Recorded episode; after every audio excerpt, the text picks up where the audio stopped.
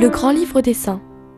Un saint célèbre ou inattendu à chaque page pour nous guider sur le chemin de la sainteté.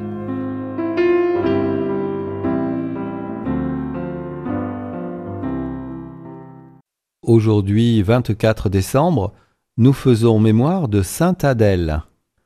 Selon la tradition, Adèle est la fille de Dagobert II, roi d'Austrasie. Elle épouse un noble nommé Albéric et fait construire le monastère bénédictin de Phazel près de Trèves. C'est là qu'elle se retire après la mort de son mari.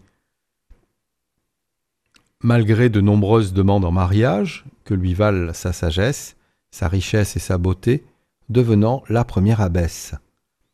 Adèle a eu trois fils et élève l'un de ses petits-fils, le futur Saint Grégoire d'Utrecht, collaborateur de Saint Boniface et évangélisateur de l'Allemagne. Ce soir, nous fêtons Noël.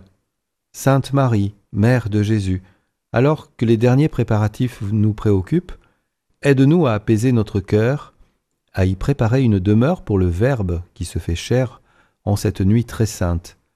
Jésus, par ton incarnation, tu nous dis, Je t'aime, et c'est pour toi que je viens dans le monde.